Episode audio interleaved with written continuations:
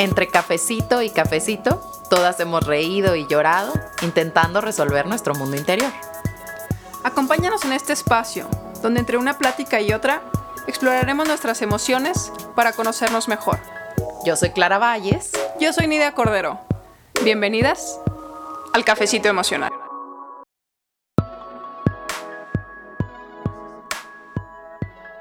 Hola, bienvenidas al Cafecito Emocional. El día de hoy traemos un tema con el que todas nos podemos sentir identificadas y es de dónde vienen nuestras creencias acerca de la comida. Y este tema, bueno, da para mucho, porque la realidad es que así como, como hemos dicho en tantos episodios que la comida es un tema fundamental de nuestra vida, pues gracias a la comida vivimos, pero también gracias a la comida nos reunimos, hacemos comunidad, somos sociales. Y yo hoy quiero como lanzar esta pregunta de, ¿sabes de dónde vienen tus creencias acerca de la comida? Y hay algo bien importante que podemos retomar aquí, que es la historia que tengo yo con la comida. Es algo que yo trabajo mucho en sesiones ¿Cómo es tu historia? ¿Qué historias te fuiste contando? ¿De quién fuiste aprendiendo? ¿Cómo fuiste aprendiendo? ¿Y qué significaba la comida en tu vida hasta hoy? ¿Qué significa y por qué tiene todo ese valor? Claro, y para poder saber eso o para poder tener como un mejor background, es importante preguntarnos cómo o qué representaba, mejor dicho, la comida en mi familia? Bueno, en mi caso, y creo que es el caso de muchas de las que nos escuchan, que la comida representa unión, representa apapacho, representa juntarnos, ver a los primos, ver a los abuelos, convivencia. Amor, ¿no? Porque la, la mamá cocina con mucho amor, la abuela cocina con mucho amor y es como, vénganse todos a la mesa. ¿Hay algún festejo? Comida. ¿Hay alguna reunión? Comida. ¿Hay algún funeral? En mi casa se estila que cuando, cuando se muere como algún conocido, la forma de, de, como de decir, oye, aquí estamos contigo es llevando algo de comer. Es, es como, como, oye, aquí estoy. Y te fijas, o sea, eso lo vamos introyectando desde que somos niños, porque para mí esto sucede desde que yo era una niña. Yo veía esto en casa. No, y lo sigue haciendo. Les comparto. En, en, noviembre falleció mi abuela y Clara, bien, bien linda, fue y me llevó un pastel. O sea, llevó un pastel con la, a la familia. Y es como su manera de decir, digo, además estamos en pandemia y demás. Y es como, oye, aquí estoy. Claro, y, y eso lo ves desde que eres chico y entonces por supuesto que la comida representa amor. Es mi forma de decirte, oye, aquí estoy y te quiero mucho y, me duele por lo que estás pasando. O sea, la comida dice mucho más que las palabras que decimos por nuestra boca. Lo cual, es, el tema de hoy es para mucho, ¿no? Hay para rascarle. Pero ¿qué importancia tiene? La cual nos lleva al siguiente punto ¿Cómo eran tus cuidadores principales, quienes te cuidaron desde que estaba chiquita? ¿Cómo se alimentaban? ¿Cómo se alimentaban ellos mismos? ¿Había una mamá siempre a dieta? ¿Había un papá al que no le interesaba para nada cuidarse? ¿Había una tía que no hacía nada? ¿O la... perdón, o, o, había como también este, el papá piqui, ¿no? Así de que, ay, ¿por qué hiciste esto de comer? O ya repetiste comida. Claro, ¿cómo eran? Eh, esto, y digo, no quisiera porque eso nos da para otro capítulo, entrar mucho en detalle, pero también cómo se alimentaban emocionalmente. Mm. Pero bueno, eso lo dejamos para el siguiente episodio. Es importante señalarlo porque, claro, desde ahí aprendimos. O sea, si yo un día vi llorando a mi mamá y, y en consecuencia la veía comiendo descomunalmente, pues todo eso lo fui aprendiendo sin darme cuenta. Claro, o resulta que lo único de lo que se hablaba en la mesa eran de chismes, pues también eso nos alimenta.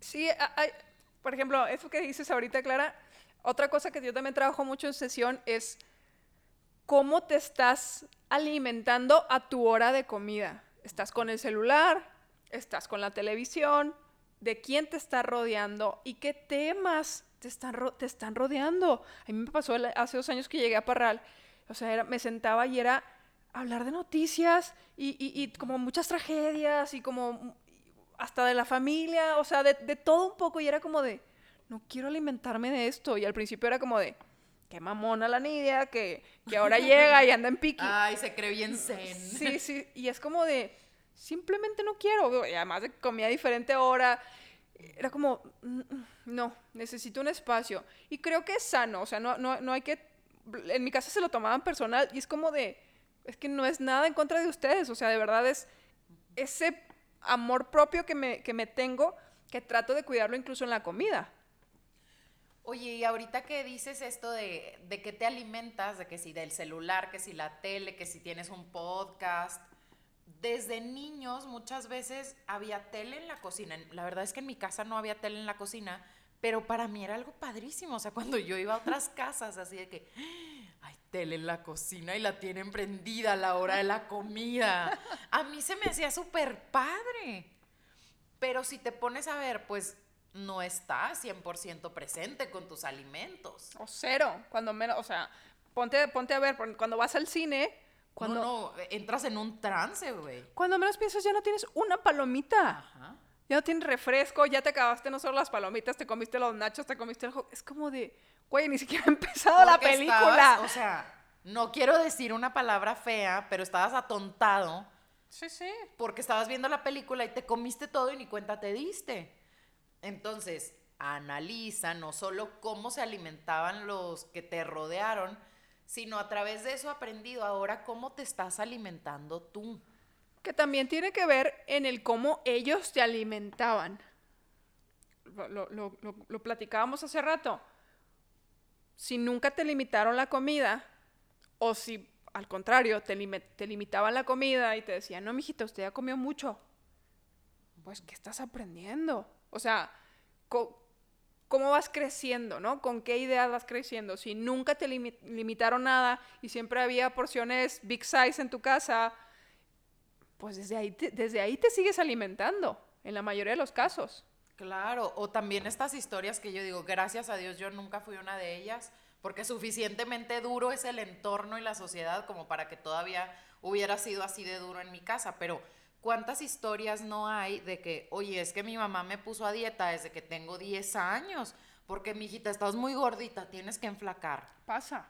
Y pasa más seguido de lo que creemos. Otra cosa que a mí se me hace bien importante destacar, Nidia, es cómo resulta que a lo mejor tienes una, o tuviste una mamá que siempre estaba a dieta y la veías que no, tu mamá no come pan dulce, tu mamá no come pan de caja, eh, quesadillas no, mamá se comía una ensalada en la cena, pero resulta que de lonche tu mamá sí te ponía un sándwich y en la casa sí había pan dulce. Entonces, ¿cómo, o sea, cómo eso se traduce en nuestro subconsciente de decir, a ver, por un lado mi mamá que me quiere tanto, me está poniendo esto de lonche para que yo me alimente, pero por otro lado mi mamá misma está diciendo que los, los carbs son malos. Está satanizando esos alimentos, ¿no? ¿Ibas a decir sanitizando?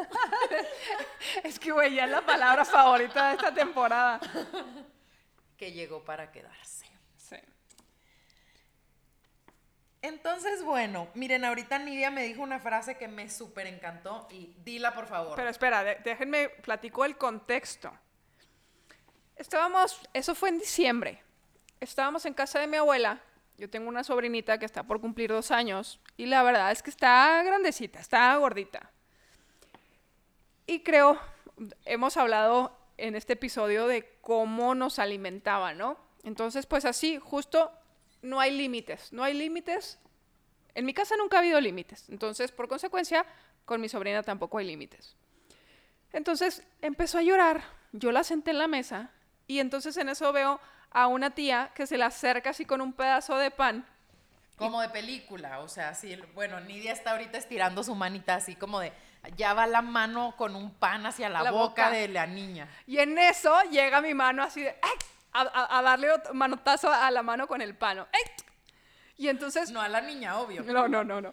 Y entonces hice una frase, pero así de verdad la grité en, en medio de la cocina en casa de mi abuela de no repriman sus emociones con comida. Por favor, déjenla ser. O sea, si quiere llorar, que llore.